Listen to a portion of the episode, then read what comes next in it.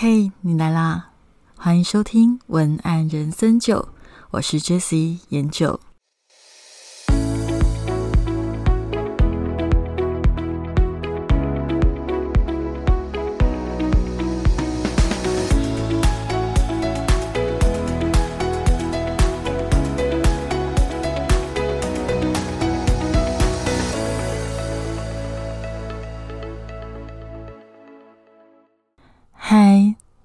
收听今天这一集的节目，我是研究。今天想要跟大家聊聊关于我自己的一些事情。今天的主题是放弃才知道要的是什么。那为什么我会想要聊到这个主题？是因为之前我刚好在做一个案子的时候，在正式交换名片的时候，因为客户的一句话，我想起了。我要走文案的这条路之前，其实我放弃过三年的时间。正确的说，我花三年的时间去透过放弃写文案这件事情，来确定文案是不是我一定要走的路。当时啊，就是那位客户他就问我说：“哎，你怎么会想要自己出来做？”其实。因为客户他是一个长辈，所以他也没有想太多，他只是随口的就是这样问。那我当时也随口回答说，也没有什么想不想，就自然而然的开始了。其实就随口回应吧。不过没想到这个提问就这样子种在我的心底，每天都会花一点点的时间来想，想想为什么我要走这条路呢？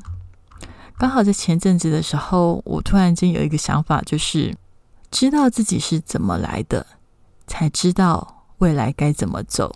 所以有时候我想回顾自己过去做过的事情，这样的梳理，其实对自己也是一个蛮重要的过程。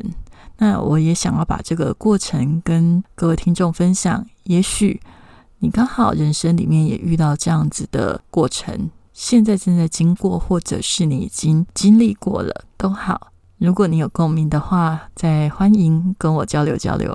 我为什么会想要自己出来做？我回答说自然而然，但是也不是什么都没有做的那种自然而然，反而是做了很多，只是因为它太自然了，所以反而脉络就没有那么的深刻。所以现在想起来。我在想，大概就是从在剧团里工作的那三年开始说起。大学毕业的时候啊，就觉得好像样样通，样样松。我觉得应该很多大学毕业生，当时的大学毕业生大概都有类似的感觉。那这件事情我没有跟任何人说过，但是我印象很深刻的是，在应征剧团工作之前。我实际上是做过类似企划的工作。那这份企划的工作，它的工作性质是跟文字比较相近的。因为大学是读中文系的关系，所以很自然的就觉得想要找比较相关的工作嘛。偏偏中文系其实是一种可以说是跟所有的事情都能扯得上关系，但说精准，除非你去当老师或者作家，否则。也很难说，呃，有什么很近的关系，所以当时就觉得做企划也许会靠近一点点，但是那份工作其实并没有太愉快，所以离职之后我也开始反省，我觉得那一份工作似乎在我想象里跟文字比较有关系，但是它的类型还有它的整个执行的模式。对我而言，因为它不是行销类的，我先说它它的企划比较不是行销类的企划，我不想在这一集花太多时间讲那份工作，所以反正就是它比较无聊一点，所以我就开始思考，也许我要的就不是一定要跟文字有关，会不会只要跟艺术有关就可以了呢？文学也是艺术的一种嘛。那所以呀，我就刚好有一个机会到剧团工作。那那个剧团是舞台剧，现代舞台剧，它算是我们在地的剧团。我觉得其实现在回想起来，那个工作还蛮好玩的。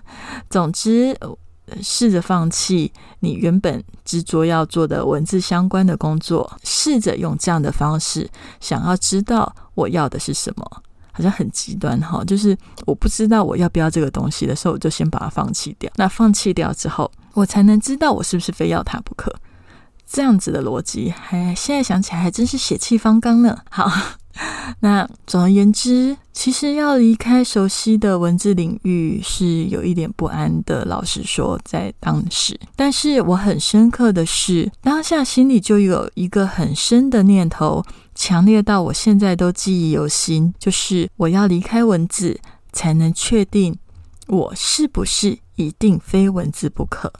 那后来我到剧团正式工作，最大的业务就是讲电话。当时因为做的是校园巡回推广的工作，所以几乎都在跟学校的老师做接洽，有可能是介绍这出舞台剧，也有可能是很实际的谈预算补助怎么做申请，或者是灯光音响演员要怎么去做彩排的联系等等工作。所以那三年其实字写的并不多，电话倒是讲很多，有时候一整天都在讲电话。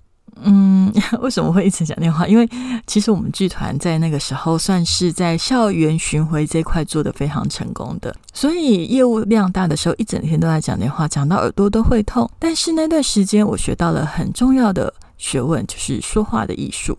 还记得啊，当时我的上司，也就是我的演出主任，他是一个说话非常好听，而且非常会应对进退的人，常常。我都觉得他遇到很难应付的对话，但是他就是可以圆融的解释，不踩到别人的痛点，又可以把事情化解掉。当时我还血气方刚的年轻人时，也曾经给他找过麻烦，那他也是沉稳又呃温和的把很多看起来棘手的事情都解决掉。我当时既觉得。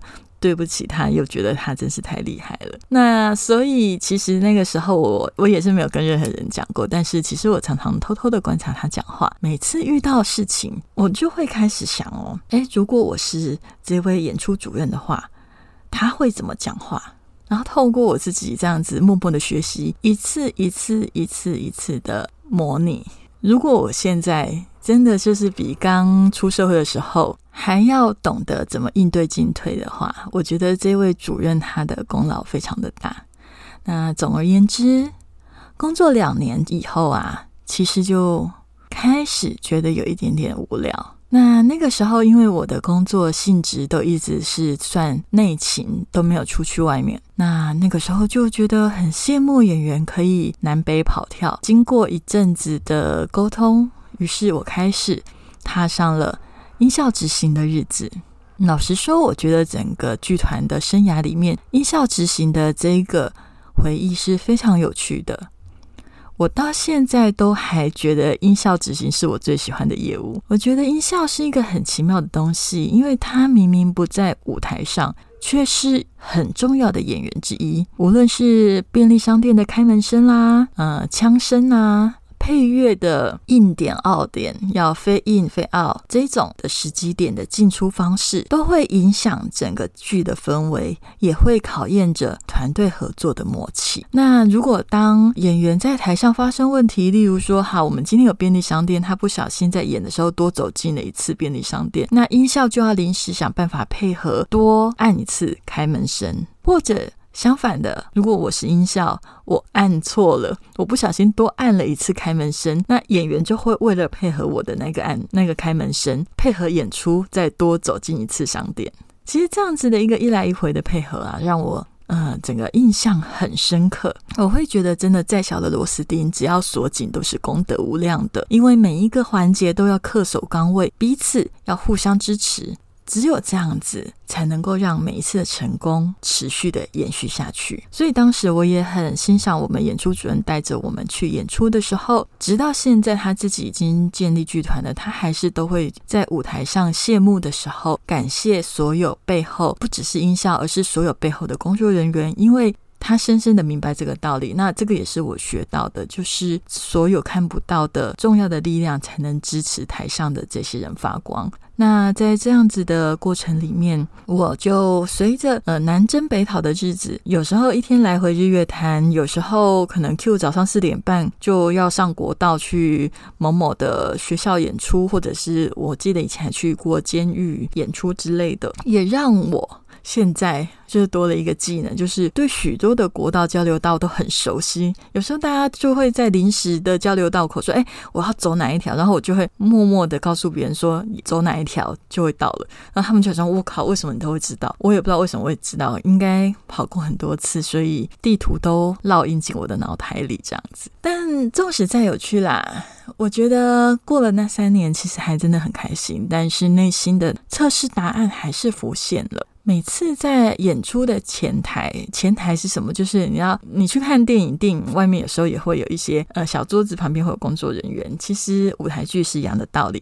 那在前台啊，就顾摊的时候，我就会看书，因为那个时候会有一些空档比较无聊，就会带着书，然后我。记得我有我那一阵子非常喜欢看奥修的书，所以我后来有时候跟业主们聊天，如果真的有需要的时候，我偶尔会把奥修产卡拿出来，也是因为我曾经有一阵子是非常的去研究奥修的。那反正我记得我那个时候就在看奥修的书，然后还记得那个时候公关大哥还看到。看到我在看那本书，说我靠，你怎么会看的这么难的书？我记得那本书应该是奥修的《叛逆的灵魂》吧。其实《叛逆的灵魂》它不是叫你要有叛逆的灵魂，那本书其实算是比较像奥修本人的自传。也就是说，他从小到大他是怎么样去过他的这一生，然后他有怎么样的想法，他看待世界的角度，他的眼睛，他的独树一格的原因，还有他思考很多事情的呃。切入点，我那个时候其实就很喜欢看这样子类型的书，因为这也不是第一本喜欢看这样类型的书，因为我从很小吧，从国小、国中、高中到大学，嗯，我我一直都很喜欢看那一种，就是探讨呃人为什么会这么想，或者是某一些事情的发生是因为什么样的事件跟怎么样的思考模式去造成的。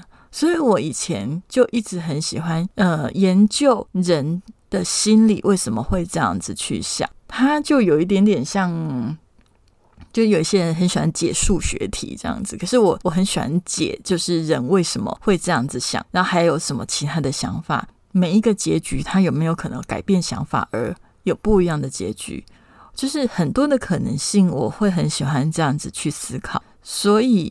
其实我本来就很喜欢看这样的书，但是也因为这样子的书，我一直看的时候，我慢慢的就开始有手痒的感觉。三年的时间是不太不太去写字，然后也不太去去做跟文案有太相近的工作，可能有的就是写一些剧评吧，或者是帮工作可能写一些企划书的内容的时候，会有一些文案的。需要那其实因为我的工作也不是企划，所以其实我在那三年我确实需要写文案的机会不多，但也因为这样子，我开始手痒了，我就开始知道啊，其实我需要文字，或是文字也需要我吗？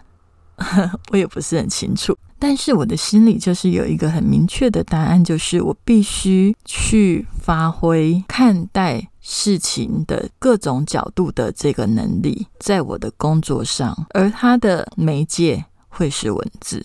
你要说我是因为哪一个瞬间而确定必须要做文案工作？老实说，这种因为某一个瞬间而造成的大逆转，在我的人生里面并没有发生那么多这种事情。我反而觉得它比较像是一个累积。累积的意思就是说，我花三年的时间放下文字，我在放下的过程里，我就在累积。如果我的内心有对文字的渴望，这三年那个渴望总会累积出一个动力。那如果我的内心想要写文字的渴望，它是可以被取代的，被其他更有趣的事情取代的。它也许就不需要累积在我的心里，而是会被其他东西满足而消失，并改变我对于生活的想法，还有生活的需要。我想的是这样子。但是花了三年的时间，我发现，事实上放下文字的那一刻，我对文字的欲望，它就一直持续的累积，它无法被取代，它永远存在，他无法被任何的工作或任何类型的事物去抹灭这个需要。所以我知道，既然这个存在如此的真实，如此的有分量，那我一定要去面对它。才能此生无憾，对吧？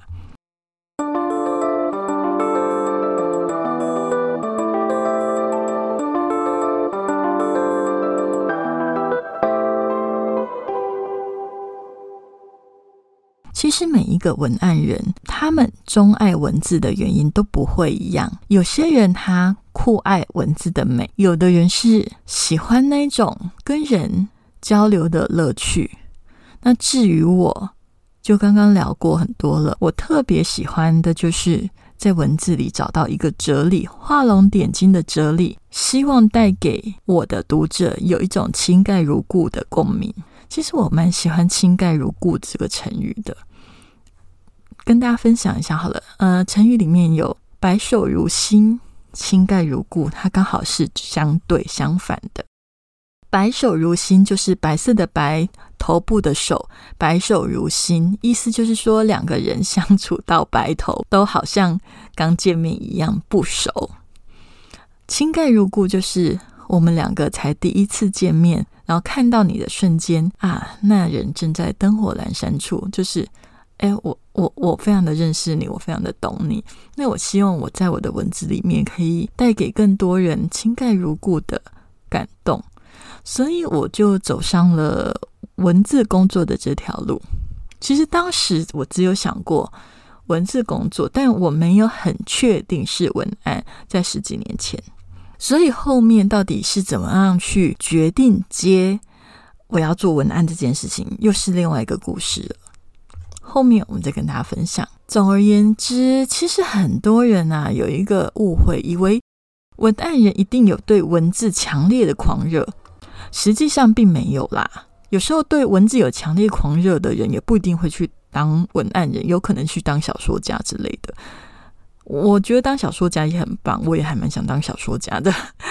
只是我的意思就是说，所以不一定是写文案的人就一定会对文字强烈狂热。其实我并不是对文字强烈的狂热，而是我对于思考有强烈的狂热。我热爱思考一件事情的本质，再去找出更多诠释的可能，去找出各种真相，然后去定义我自己想要的答案。我觉得我对于这个过程我很有兴趣。然后我选择的工具是文字。为什么要用文案的原因，是因为我觉得文案，尤其是行销文案、广告文案，它是与这个社会大众对话的。最佳媒介，我很喜欢雅俗共赏。我觉得重要的智慧，或者是越重要的，我觉得越像刚刚讲的“情盖如故”的，让我非常感动的一个思考点，它更应该雅俗共赏，因为它必须要雅俗共赏，它才能够让最多人得到这个东西。所以我会。越来后面会讲到啦，就是我越来越倾向去做广告的这件事情，就是因为我觉得广告是与现在所有的人他们可以接触到的文字最近的距离。总之，就像阴与阳、黑与白、生与死、爱与恨、有与无，我之所以选择文案当工作，是因为我舍弃文案之后，我。我发现我活不出我自己。我还记得我这个做法，大概跟谢哲青的那一本《走在梦想的路上》讲的道理刚好相反。谢哲青那个时候是讲说，当你不知道自己要什么的时候，你至少要先知道自己不要什么。然后我是很相反的，我超狠的。当我不知道自己是不是要这个东西的时候，我居然选择了先把它放下来。舍弃它试试看，我是不是需要它？我觉得这个应该是血气方刚的少年人才能做的事情。那还好，我在年轻的时候做过了。呃，也没有推荐大家一定要这么做，而是其中的一个方法。那当然，大家要去评估其风险。总之，我用了三年的时间去证明了一件事情，就是诶，我对于写文案的渴望是那么的强大。但是，其实这个方法虽然说很狠，但是我觉得在工作上面某个地方还蛮有用的。举例来说，当你在写文案的时候，你可能有几个觉得还不错的切入点，不知道要怎么选，那你就试着去每一个切入点舍弃看看。你看看舍弃哪一个切入点的时候，你的心里最不安，觉得最痛，它就是最应该要选择的切入点。那这个方式啊，我觉得它还蛮有效的。与其我们在那边删减啊，然后或者是觉得哪一个比较不重要，先删掉，留下来的就是最重要的。你还不如就一个一个试吧，删到最痛的那个，你就知道那个是最重要的。如果你刚好也是在选择障碍里面，不知道该如何是好的时候，也许你也可以试试我的这个方法。那反正年底了，我觉得其实现在年底。的时间，大家很容易都会想要除旧布新，然后想要新的计划，那想要有一个新的开始。哪一些到底是应该开始的，哪一些是不需要开始的？你就在心里删去法看看，哪一个删掉最痛，你就知道哪一个最应该先开始。我觉得这个也是一个不错的方法。好，那今天特别跟大家分享了我文案的起点，也是希望跟大家能够。更了解我，然后也可以跟我分享你自己的生活经验。也许你对我的方法有共鸣，也许你对于这些过程，你们都会有各自的想法。如果你想要跟我分享，我也会很开心。你可以写信给我，跟我分享讨论。好，今天的文案人生九就到这里。如果你喜欢今天的节目，请在 Apple Podcast 上面给我五颗星星的评价及留言。如果你想要更了解我，或者是看看今天的文字稿的话，请你搜寻“文案像你”。或者是打 J slogan J S L O G A N 点 T W I G Facebook 网站都一样的这个网址，你只要打了就可以找到我。最近有会有文案课上架，如果你对于写文案的事情有兴趣的话，也欢迎上我的官网去看最新的资讯哦。那就文案人生九就到这里，我们就下周见，拜拜。